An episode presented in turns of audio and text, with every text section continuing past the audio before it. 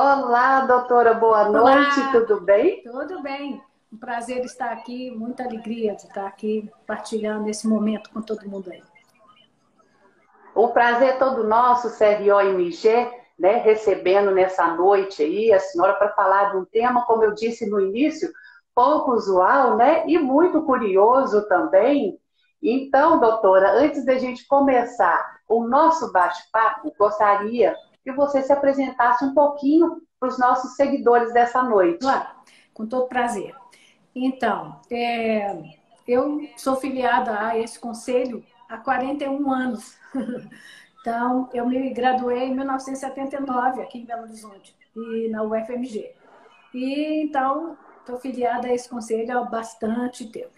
E dediquei a minha vida, grande parte dela, é, a, estu, para estudar as intervenções que poderiam ser feitas é, nos processos errados de crescimento e desenvolvimento e descobri a ortopedia funcional dos maxilares há muitos anos atrás. E por causa dela, eu fiz um retorno para o meio acadêmico, fui fazer mestrado, doutorado, dois pós-docs, todos focados no embasamento científico daquilo que é da minha prática clínica diária, que é a ortopedia funcional dos maxilares. E é, isso me fascina, né? Eu, eu, sou completamente fascinada pela fisiologia, porque eu acho que ela é a base né, de tudo. E isso me rendeu muitos, é, muitos frutos positivos, né?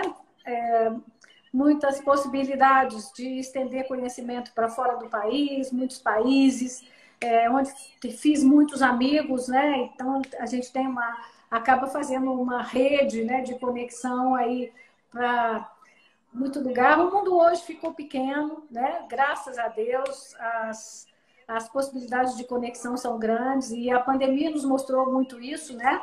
Que não existe distância. É verdade. Né? Não existe distância, nós ficamos é. todos dentro das nossas casas e em contato com todos os nossos amigos pelo mundo afora. Então, isso é muito positivo e venho aí nesse objetivo de aprofundar cada vez mais a prática da ortopedia funcional. Doutora, então, para iniciar aqui o nosso bate-papo, por que a escolha desse tema tão pouco usual, como a senhora mesmo retrata, é. né? A gente conversando. Então, por que a escolha desse tema? Conta pra gente. O, o que, que é que te fascinou? Pois é. que te levou a escolher? Então, Aretuza, olha só que interessante. É, o pesquisador, eu acho que a gente já nasce pesquisador, sabe? É, não, isso não é uma coisa que vem de dentro. Então, todo pesquisador ele tem um olhar de, de prescurtração. Então, você está sempre com o radar ligado mas por quê? Né? Sempre com uma indagação. A minha orientadora é, do meu mestrado, dos dois do pós-doc, do doutorado, ela sempre, e o meu co-orientador sempre disseram o seguinte: toda pesquisa tem que começar com uma boa pergunta. Né? Isso é fundamental. E então o que, que aconteceu? A minha sobrinha, ela tem um cachorrinho, é um chihuahua, sabe? E esse cachorrinho, eu comecei a observar que ele tinha desenvolvido um hábito de começar a pôr a linguinha para fora, só de um lado. Ficou com a linguinha para fora. E aí foi investigado, não era nenhum problema, era um hábito.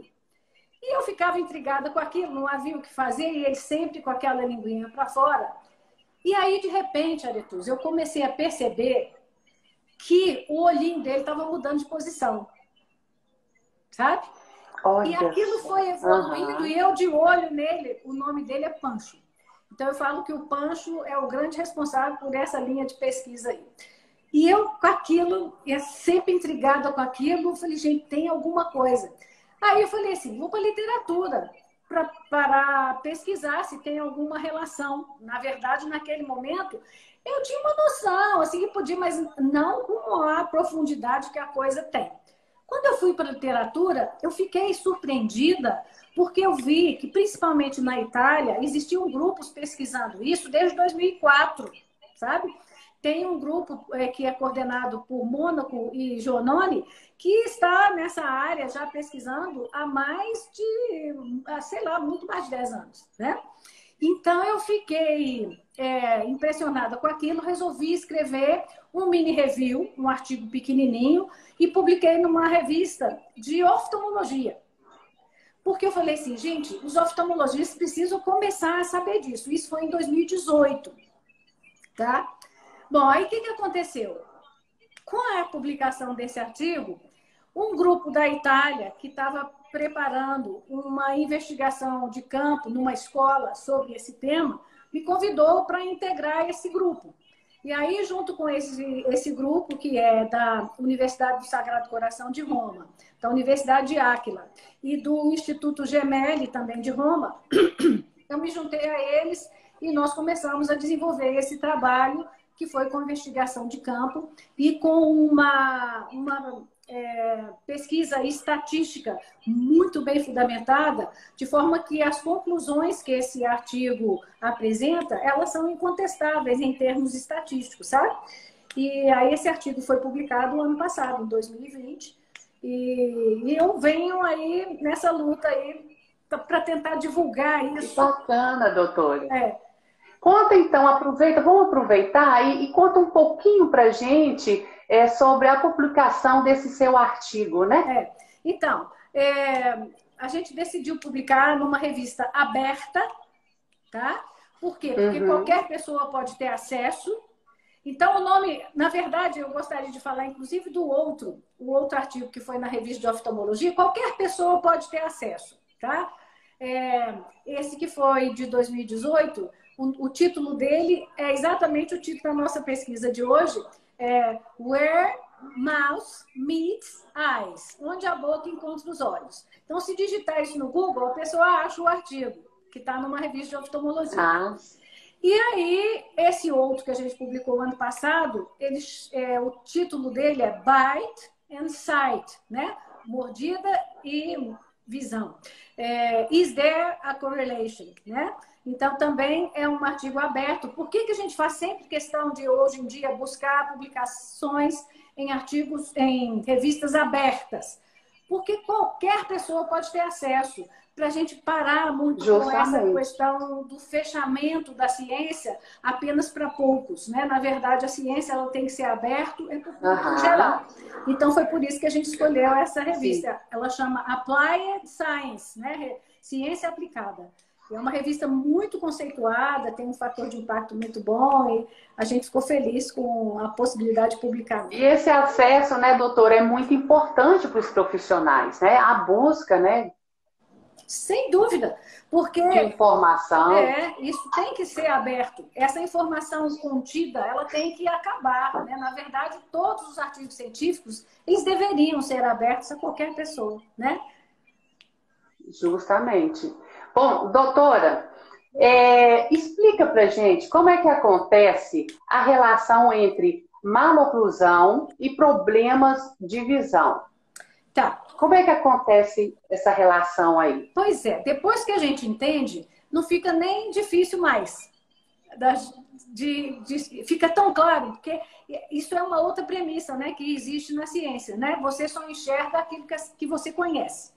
Então, enquanto a gente não sabe disso, é uma coisa que parece estranha, parece esquisita, mas na hora que a gente vai vendo a, a, a real situação, você tem aquilo com maior clareza. Então, vamos entender primeiro a origem embriológica da face, tá?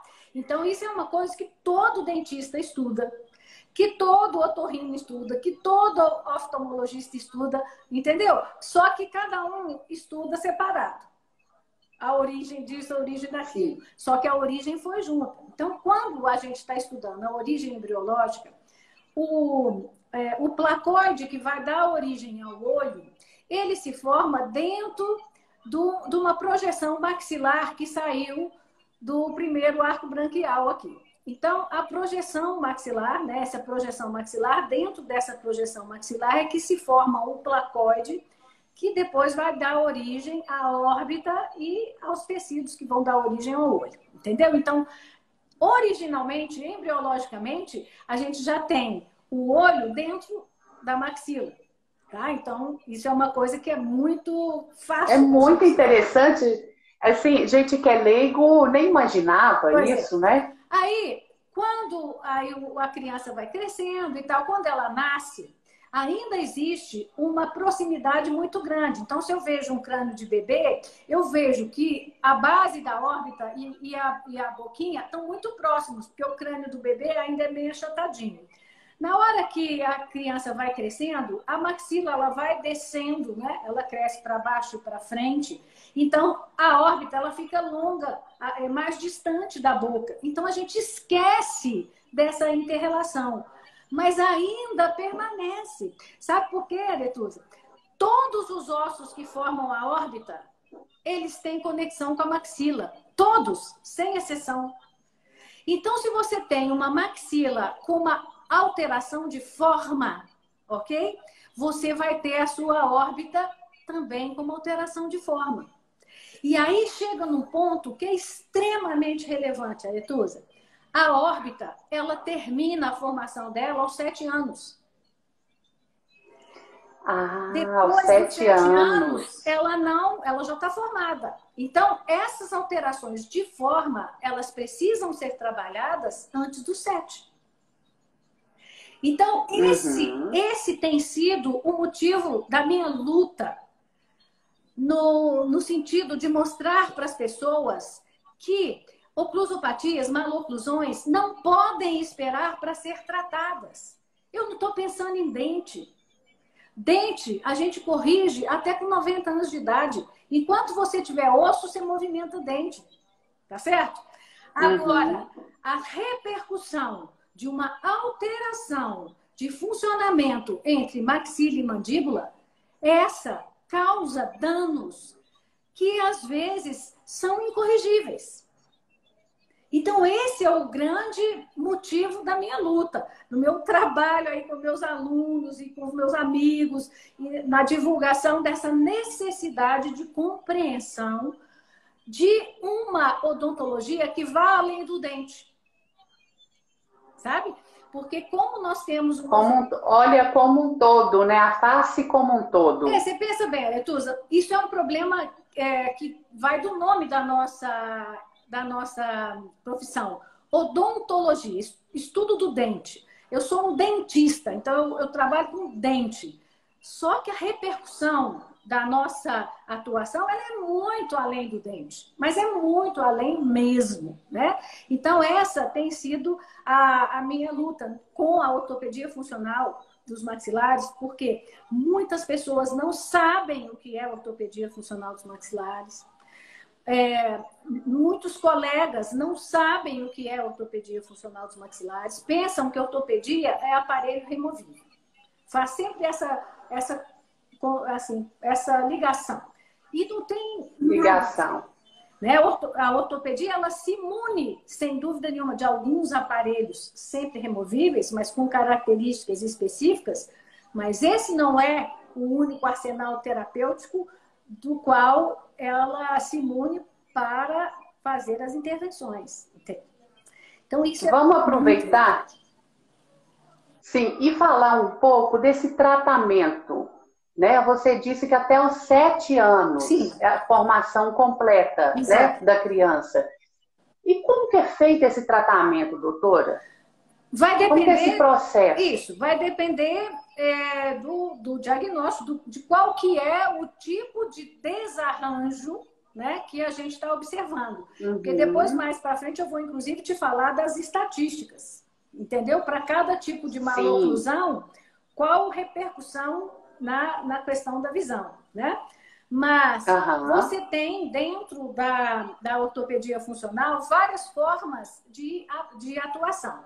Então, você isso passa, às vezes, apenas por um aconselhamento. Isso porque a ortopedia ela trabalha desde o nascimento, o processo de amamentação, orientação nesse sentido, como que tem que ser, qual que vai ser né, a abordagem né, da amamentação no peito, por causa por, por que ela é tão relevante. Depois ela passa pela orientação para a introdução dos alimentos, como que eles devem ser é, introduzidos e por quê. Né? A mastigação, Aretusa, ela é fundamental para o desenvolvimento. E ela precisa ser muito bem introduzida para a criança. Fisio... Isso, é, isso é um conceito de fisiologia, sabe? Isso não é um conceito nem da ortopedia, nem da ortodontia, nem da pedi... odontopediatria, não. Isso é um conceito da fisiologia. Por isso que a fisiologia é linda. Então, quando a gente fala em restabelecer né, a mastigação adequada, é, eu estou falando em restabelecer padrões fisiológicos corretos que toda pessoa precisa ter. Começando do bebê, Sim. assim que ele começa a receber um alimento mais sólido. Depois a gente passa por desgastes seletivos em dentição decídua. Que louca eu sei, Patrícia, falando de desgaste seletivo. Sim, e isso não é um conceito da ortopedia também, não. Quem estuda a oclusão a fundo sabe muito bem que desde a dentição decídua é possível se fazer desgastes, porque a dentição decídua foi feita para ser desgastada fisiologicamente. E se ela não é, a gente tem a geração de maloclusões. E as maloclusões podem gerar esses problemas que nós estamos discutindo. Depois disso, a gente tem acréscimos de resina que a gente faz nos dentinhos, dentro de padrões específicos, para restabelecer o posicionamento. Porque quem que é móvel? A mandíbula e a língua. Então, se tem alguma coisa Sim. alterada, a gente só pode trabalhar na mandíbula e na língua. E, e essas intervenções, língua. elas são muito eficazes quanto mais cedo forem feitas, porque os processos estão todos sendo amadurecidos. Isso é fantástico, Aretus, mas é tão lindo. Não tem ninguém que eu conheça que, a partir do momento que vai se aprofundando nesse conhecimento da fisiologia, não fica apaixonado por essas pequenas intervenções que geram efeitos que mudam a vida de uma criança e que, inclusive, pode ser feito em nível de saúde pública, né? Então, isso é muito relevante. E depois, agora é... se for necessário. Ah, ah, sim. E, doutora, por que, que ainda existe uma polêmica entre fazer e não fazer a intervenção em maloclusões na dentição decídua? É. Por que, que é essa, uhum. essa polêmica aí ainda? Eu acho que, que cai de novo nessa questão do, do, da, do, do, do, foco no dente. Né? Então, uhum. a, a a atuação na dentição decídua, ela requer um, um, certo cuidado, porque você tem que fazer uma abordagem da, da criança. Então, não é muito simples. Os odontopediatras estão completamente aptos a trabalhar com isso e os, os ortopedistas funcionais também que trabalham com isso, eles têm um treinamento. E o que normalmente a gente recebe de, de crítica a respeito disso está sempre focado no processo de dente. Sabe assim, mas para que fazer isso? Você pode fazer depois, a criança vai estar tá maior, vai cooperar mais e vai dar a mesma coisa. Vai no dente. Mas e os problemas que já foram causados e que não vão ser resolvidos? Porque tem muitos que não vão ser. Entendeu? Então, essa que é a grande polêmica. Ah, mas não tem trabalho é, que comprove que a intervenção é, na dentição decídua vai ser é, depois no, não vai, é, vai ser mais eficaz do que a que foi, for feita depois. O, o foco não é esse. A eficácia pode ser boa para dente, mas não vai ser para o crescimento e desenvolvimento. Então, é, a questão, existe essa polêmica por causa da questão do foco. Se o foco for dado no crescimento e desenvolvimento, essa polêmica não, não existiria. Essa, essa polêmica só existe porque o foco é dente. E a gente tem que tirar o olho do dente. a questão é Então vamos lá. Agora uma pergunta aqui. Hum. Com o olhar de doutor em fisiologia, é, você acredita que maloclusões presentes na dentição decídua podem gerar outros é, tipos de problemas? Acredito não, tenho certeza absoluta. Que é essa que é uma outra linha de pesquisa que a gente tem começado a trabalhar. Então, por uhum. exemplo, a gente sabe que é, maloclusões na dentição decídua podem gerar dificuldades olfativas. Tá? O olfato não se desenvolve adequadamente se houver uma maloclusão, porque é necessário que a criança desenvolva uma, uma é, capacidade de um tipo de olfato que é chamado de retroolfação. Todo mundo acha que o olfato é só o que é captado pelo nervo olfatório. Mas, na verdade, a olfação ela é também de responsabilidade do nervo trigêmeo, que é o nervo da odontologia, né? Então, quando você tem uma maloclusão na dentição decídua, você não tem o estabelecimento das aferências adequadas nessa região da retroolfação e as preferências alimentares dessa criança não vão se processar de forma adequada, ela vai ter preferências que não são muito benéficas para ela, ok? Além de ter um atraso no estabelecimento do olfato, ok? É, e gerar com isso decréscimos no, no estímulo é, para o crescimento adequado, porque ela não mastiga da forma que ela deveria mastigar, porque o paladar dela está alterado, porque o olfato não foi maturado. É tudo complexo, sabe, Aretusa? Mas é muito lindo. Muito lindo. É.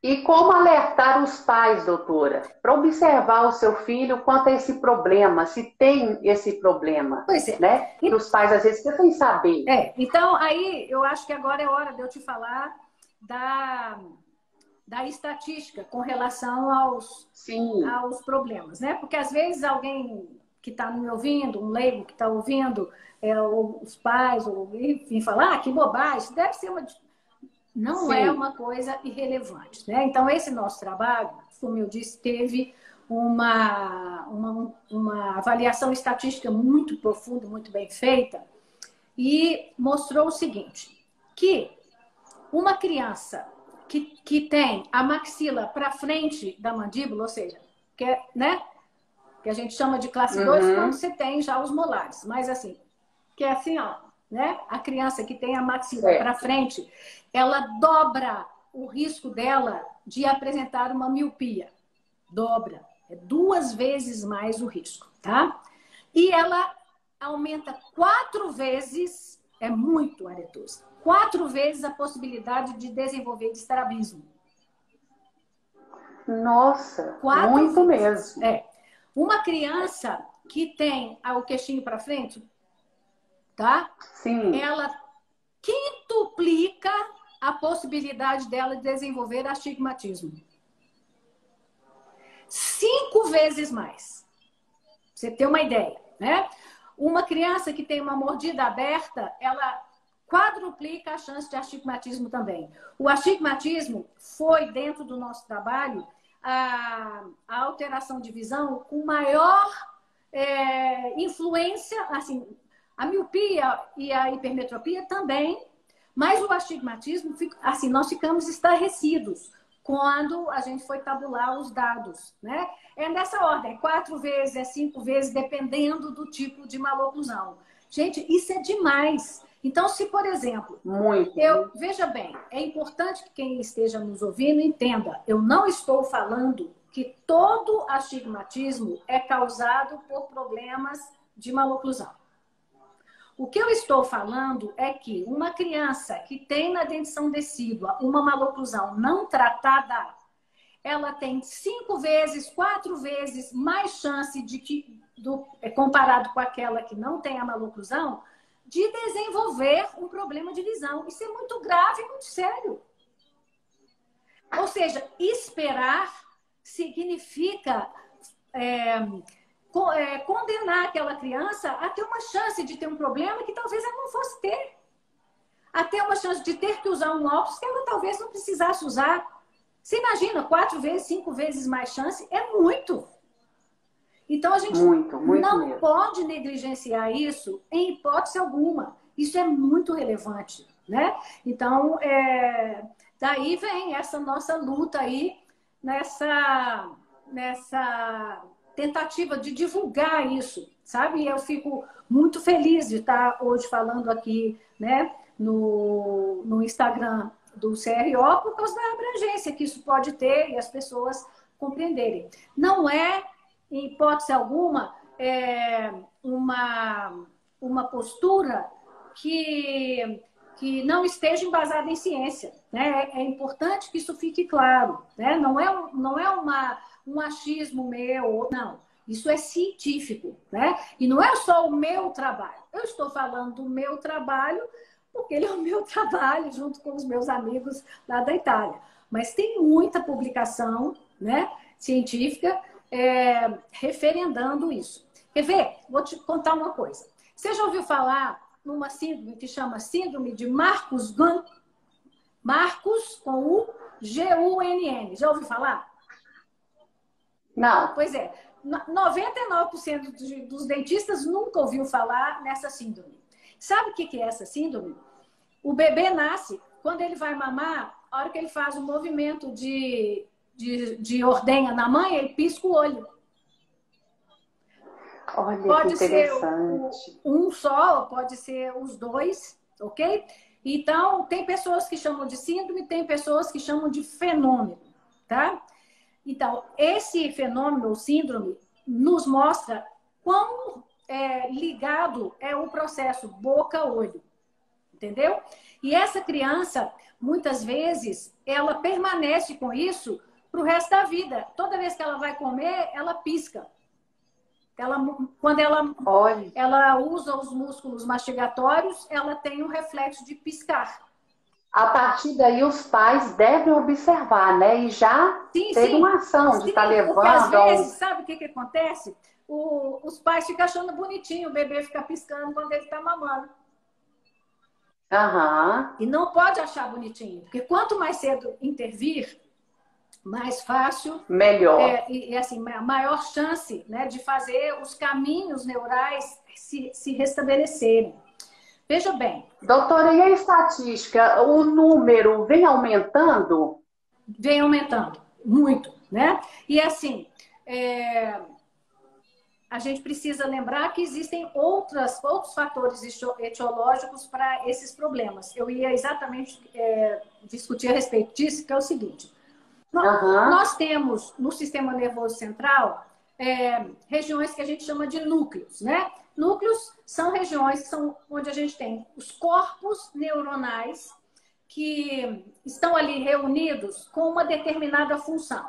Então a gente tem núcleo disso, núcleo daquilo. Núcleo é sempre um, um conjunto de corpos neuronais com uma determinada função. Quando está dentro do sistema nervoso central, a gente chama de núcleo. Quando está fora, a gente chama de gânglio né? Ok. Então a gente tem um núcleo, que é o núcleo do, do nervo óculo-motor, que é o responsável pelo, por alguns movimentos do olho, né? Nós temos cinco nervos cranianos que são responsáveis pelo olho, pelo, pela visão. Mas o óculo motor ele é muito importante por alguns movimentos e, e, inervação de músculos importantes para a visão. O nervo óculo motor ele faz conexão direta com o núcleo do nervo trigêmeo. Tem interneurônios que conectam esses dois núcleos, de forma que alterações de visão podem comprometer o funcionamento da boca e a alteração da boca pode comprometer o funcionamento da visão. É muito interrelacionado, sabe, Aditusa? Isso é muito importante para que a gente saiba, né? Para que nós todos comecemos a ter esse olhar além do dente, né? Porque isso faz muita diferença na, na nossa vida profissional, né? Nós falamos aí do tratamento também e a prevenção, doutora. Então, a prevenção é, passa exatamente por isso. Amamentação no peito. Ela é fundamental. É a primeira prevenção. E, assim, alguns dias atrás eu estava numa aula explicando. Muitas maloclusões elas acontecem quando o bebê nasce, ele já tem aquela maloclusão, mordida aberta, mordida de topo, os, os rebordozinhos, né, os roletes gengivais já estão demonstrando uma determinada maloclusão. Porque todo bebê, como nós todos sabemos, ele tem que nascer com uma retroposição da mandíbula, né? Que é pra, para que ele possa fazer o movimento de ordenha. Muitas pessoas que estão nos ouvindo, elas não sabem disso, né? Que o movimento de ordenha, ele é diferente do movimento de sucção, né? Quando a gente, quando o bebê está ordenhando, ele faz movimentos de para frente e para trás, movimentos sagitais, né, da mandíbula, segura o bico do peito da mãe com a linguinha sobre o rebordo inferior, apreende o bico do peito e depois joga a mandíbula para trás. E quando ele faz isso, o leite jorra dentro da boca. Ele não tem que fazer isso, ó, para puxar o leite. O leite, ele vem por causa desse movimento de ordem, igual quando a gente está ordenhando vaca, né? O leite jorra. É. Então é a mesma coisa. Então, nós, como mamíferos, fomos feitos para fazer o movimento de ordenha. O movimento de sucção, ele depende de músculos diferentes e ele faz estímulos funcionais completamente diferentes. Aquele bebê que não pode, não pode ser amamentado no peito, aí nós temos que depois trabalhar outros estímulos, introduzir alimentação sólida o mais cedo possível para que ele estimule mais os movimentos da mandíbula dele, né? Agora, quando você pode fazer a amamentação no peito, ela é a primeira prevenção e a primeira correção também de algum processo que possa estar inadequado. A introdução dos alimentos, ela vai ser fundamental para que a criança desenvolva a propriocepção da boca. Então, às vezes os pais, eles têm um pouco de medo de dar alimento muito que não esteja, não esteja é, em forma de papinha para o bebê novinho. Não precisa ter medo. Você dá um pedaço grande e deixa o bebê pôr na boca, né? É, aquele BLW, ele é fantástico, né? Ele, a gente deve entregar para o bebê um pedaço grande de alimento, deixar ele experimentar aquilo, porque ele vai testar textura, volume, ok? Ele vai aprender cor, ele vai visualizar diferente. Então, ele vai amadurecer o sistema dele todo. Isso é uma outra coisa que a gente tem estudado muito. É a relação da boca com os cinco sentidos. Então, o, o, a, a, o desenvolvimento do paladar ele é muito importante para o desenvolvimento da mastigação adequada. Então, se esse bebê não mamou no peito, ele com certeza precisa mastigar muito bem pelo menos isso para poder depois não, não, apresentar outros problemas, entendeu? Outros problemas. A criança que e o melhor é a criança que mastiga bem, é, que, que respira pelo nariz, uhum. que mastiga bem e que não tem nenhum problema de deglutição e isso vai depender muito exatamente dos estímulos que foram oferecidos, ela tem 90% de chance de não ter uma maloclusão. Ok? A gente tem que esquecer essa questão, ah, mas isso é genético. Ah, existe uma tendência genética, mas os fatores epigenéticos, eles são muito marcantes aqui. Isso é uma outra coisa que a ciência mostra. Bom questionamento, isso aí é interessante. Então, podemos desconsiderar que não é genético? Não, a gente não pode desconsiderar, mas nós podemos dizer que nós podemos alterar o que foi genético. Então, ele tem uma tendência, mas nós podemos trabalhar com estímulos adequados para reverter aquele quadro. Por quê? Os fatores epigenéticos, eles são muito marcantes em alguns tipos de ossos. Então, a gente não pode comparar os ossos todos do corpo. Um, teve uma, um tempo atrás aí, houve até uma piada em relação às coisas que eu falo. Alguém falou assim: ah, vamos pendurar um anão então, porque aí ele vai se transformar, vai aumentar a estatura dele. Não é isso que eu estou falando. Né? Ossos longos têm uma característica, outros ossos têm outras características. É a minha área de atuação. Eu trabalho com fisiologia óssea. Então, quando eu estou falando isso, eu estou falando com propriedade. Os ossos que formam o sistema estomatognático, eles são super sensíveis aos estímulos mecânicos. Então, se a musculatura funciona adequadamente, eles remodelam, mesmo que geneticamente eles tivessem sido preparados para gerar uma maloclusão. Se você faz um estímulo adequado, bloqueia o que estava errado e estimula o que estava parado lá para ir para o lugar correto, você tem efetividade. Porque esses ossos aqui respondem. Os ossos longos, por exemplo, você pode esticar o tanto que for que eles não vão aumentar depois que eles pararam de crescer, fecharam as epífises, eles não vão aumentar. Mas eles podem também aumentar em perímetro, tem isso também. Então, fisiologia óssea hoje, ela tem que ser enxergada de uma forma completamente diferente. Então, se você não estuda, se não, você não conhece fisiologia, fica muito difícil de você afirmar coisas. Então, só para finalizar, é, a genética é importante, mas aqui nessa região ela é completamente mutável. Isso, isso já tem muitos anos que toda a ciência mostra isso. Doutora, infelizmente o nosso tempo aqui já está encerrando, né? Quando a, a, o tema é muito bom, interessante, parece que passa muito rápido. É. Mas a senhora ainda tem uns dois minutinhos para fazer umas considerações finais também. Então, eu, fique à vontade. Eu gostaria de, de pedir né, para todos que estão nos ouvindo, né, que sejam dentistas, que, por favor, abram os olhos, né? Abram os olhos para além do dente, né? Eu tenho uma comunidade, eu chamo de comunidade OFM, que é onde eu reúno pessoas que querem se aprofundar na área de ortopedia, e eu sempre digo para eles, né, que o nosso objetivo é, é, enxergar além do dente. Esse é o objetivo. E eu quero muito que todos os dentistas que estejam nos ouvindo que pensem nisso. Comece a enxergar além do dente, por favor. Isso vai fazer uma diferença enorme na sua carreira e na forma como o seu paciente vai te ver. Com certeza. Doutora, muito obrigada, viu, por esse bate-papo tão bom. Mesmo as portas estão abertas, tá bom? Muito obrigada, uma boa noite. E a nossa live, para quem entrou, pegou aí mais é, no finalzinho, ela vai estar salva no nosso Instagram, então vale a pena rever essa live. Doutora, uma boa noite. Um beijo. Um beijo. Tá?